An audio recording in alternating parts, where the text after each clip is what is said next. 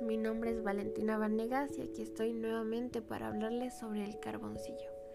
El día de hoy estaremos tocando un tema que es bastante, yo creo que importante. Anteriormente les había comentado lo que es un difumino. Es un, es un término que lo usé anteriormente, lo mencioné bastantes veces, pero me había dado cuenta que puede que algunas personas no sepan lo que es. Pasa lo mismo con los bocetos. Eh, anteriormente también los nombré bastante, pero no sé si todos sepan lo que es. Por eso está este episodio, para explicarles lo que es, darles algunas características, algunos tipos de bocetos que existen. Y recuerden, yo no estaría mencionando esto si no fuera importante, así que prestemos atención que esto nos puede ayudar mucho si es que queremos continuar con la técnica del carboncillo. ¿Qué es un boceto? Un boceto, un bosquejo, esbozo, estudio, croquis, borrador, sketch, lo que sea, como sea que lo conozcan, en el arte, en la arquitectura, es em, básicamente las pruebas o intentos previos que se realizan de un proyecto antes del diseño definitivo o la obra final. Se trata de diseños tentativos, incompletos y de poca precisión en los que no se invierte tanta energía ni tiempo, tampoco dedicación, como en la obra definitiva. Sirven para ejercitarse o para marcar el camino. Vamos con algunas características.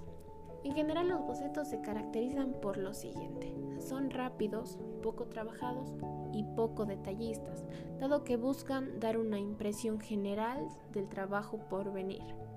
Suele hacerse a mano alzada, en el caso de las artes pictóricas, aunque también pueden emplearse instrumentos y técnicas profesionales, sin embargo, al boceto no suelen dedicarse demasiados recursos, dado que es un intento no definitivo.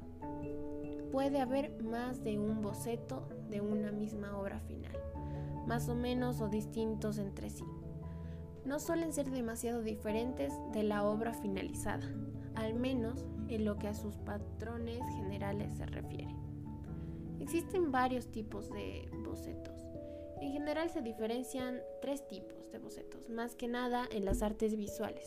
Estos tipos son un boceto burdo, el compresivo y el dummy. El boceto burdo consiste en la representación en papel de las primeras ideas que se tienen de la obra y por lo tanto es el tipo de boceto más impreciso, general y desprovisto de detalles. El boceto comprensivo se entiende como un eh, paso adelante hacia la precisión, mejorando la calidad de un boceto burdo, aplicando herramientas técnicas más similares a las que se emplearán en la obra final. Finalmente, el boceto dummy. Su nombre proviene del inglés dummy, muñeco, que significa muñeco o cadáver. Y básicamente es una versión previa de la obra final, en la que ya pueden apreciarse sus detalles y efectos visuales con un importante margen de precisión. Estos bocetos suelen ser paso previo a la obra final, en el que se prueban diferentes efectos o recursos antes de decidir uno en específico. Yo creo que hasta este punto ya está bastante entendido lo que es un boceto. Básicamente, en resumen, es el dibujo previo antes de la obra final.